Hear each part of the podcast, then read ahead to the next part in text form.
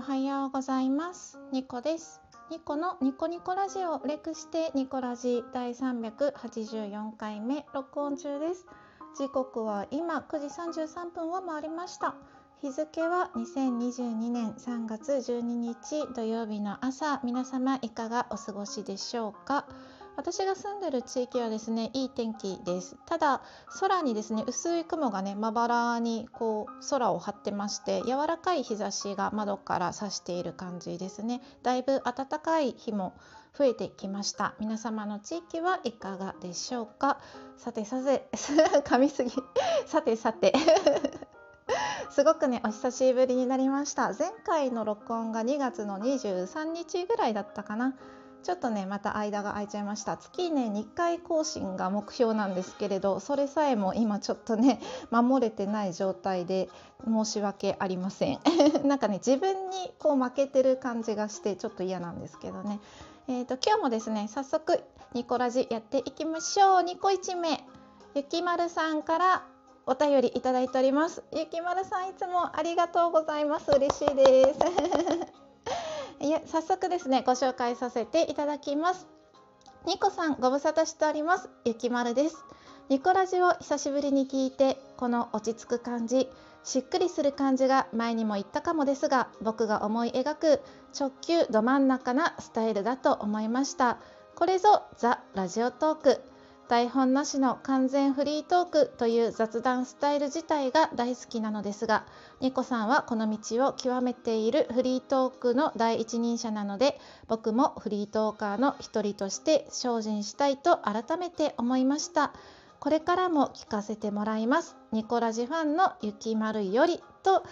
とっても嬉しいお便りをゆきまるさん本当にありがとうございます。嬉しいです。私もですね雑談のラジオを聞くことが多くてでこのラジオトークってプロの方から、まあ、セミプロっぽい方から普通に素人だけどおしゃべりが上手な方でもう本当に私的な 私的なっていうのも失礼かもしれないんですけれど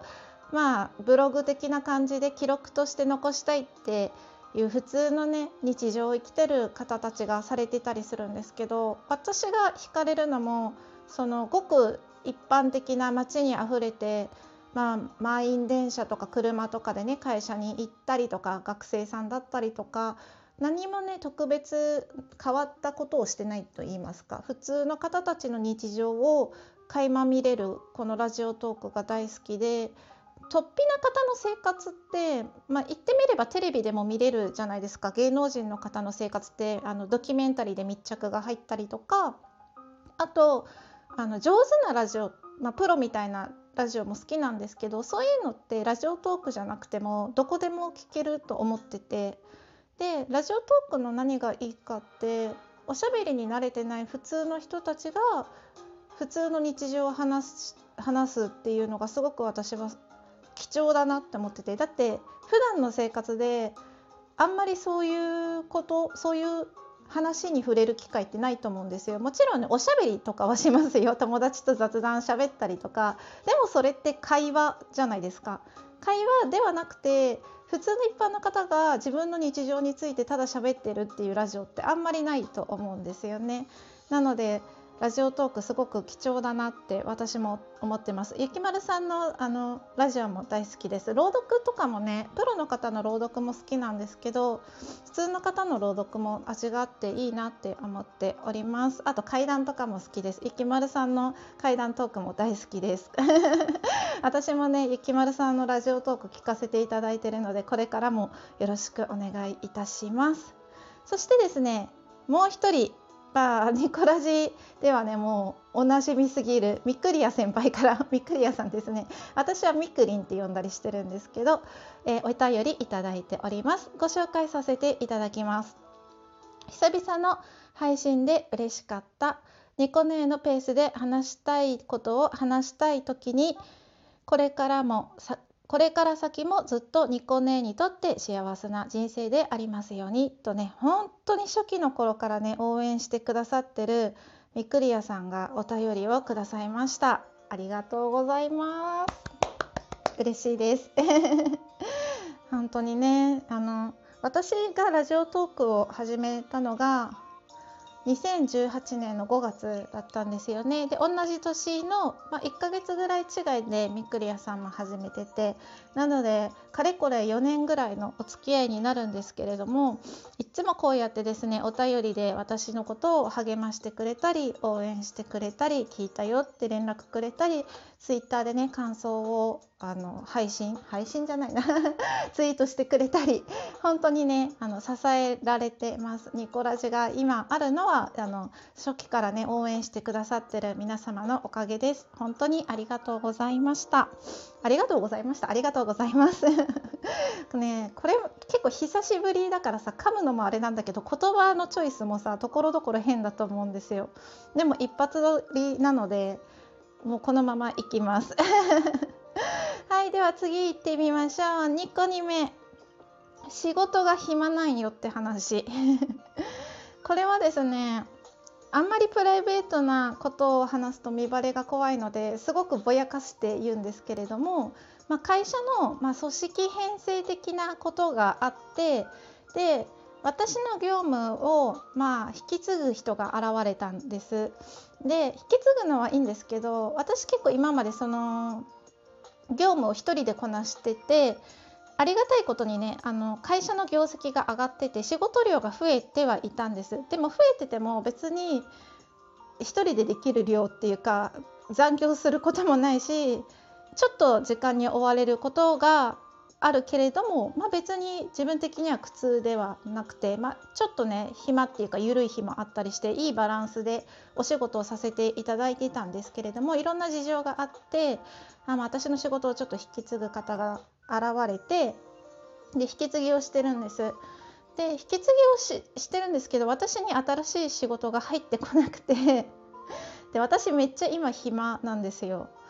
であ仕事暇なのいいじゃんって思う方もいらっしゃると思うんですけどここは結構価値観の違いだと思ってて私は結構その仕事が暇なのが苦痛なタイプで仕事が暇っていうかやることがないと時間が経つのがすっごく遅く感じるしなんかパソコンの時計見てもまだ1分しか経ってないって思うことが増えてきてえ次何しよう？って自分でね仕事を探すのも苦痛。暇だと頭の中でいろんなことを考えちゃう。別のこと仕事とは別のことを考えたりして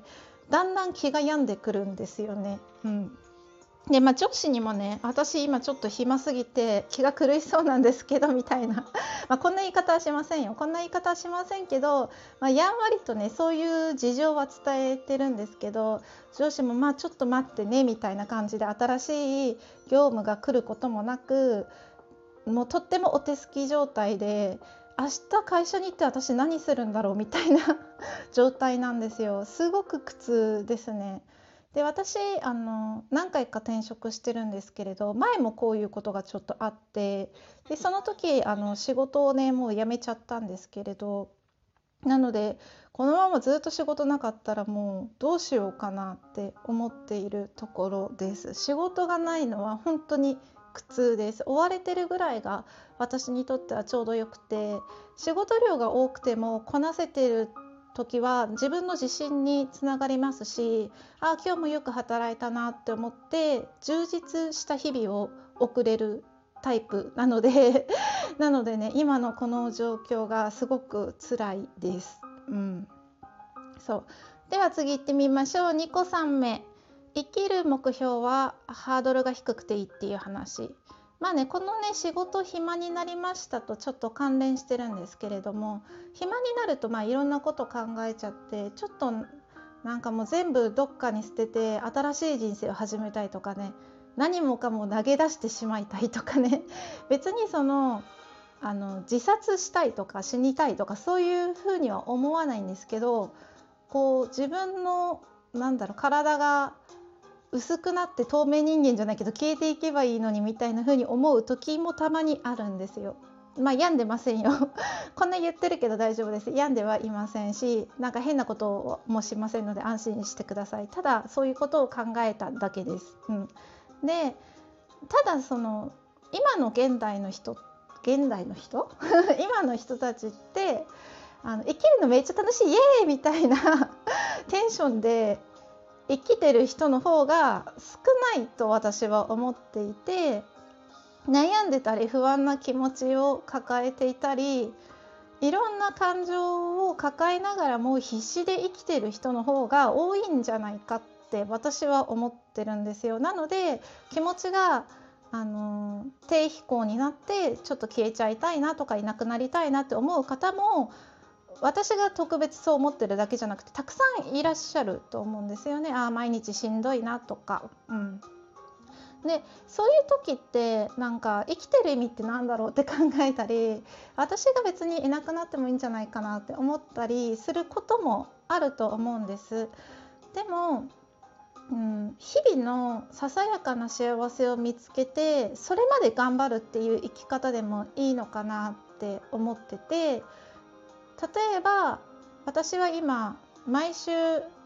毎週じゃない月1回更新される漫画が楽しみでそれを糧に生きてるんですけどそういう感じであ今週のこのドラマを見るまでは生きようとか 来週のあれが発表されるまでは頑張って生きようみたいなぐらいの気持ちで日々を淡々と生き抜いていくのもありなのかなって最近思っております。そろそろね12分になろうとしております。最後ちょっとねご心配をかけるような内容だったかもしれませんがあの元気です。心はちょっと病む時はありますがそれは別に病院に行くほどの話でもないと思っております。体も元気です。はいというわけで最後までお付き合いいただいてありがとうございました。明日も皆様にとって良い一日でありますようにお付き合いいただいてありがとうございました。ニコ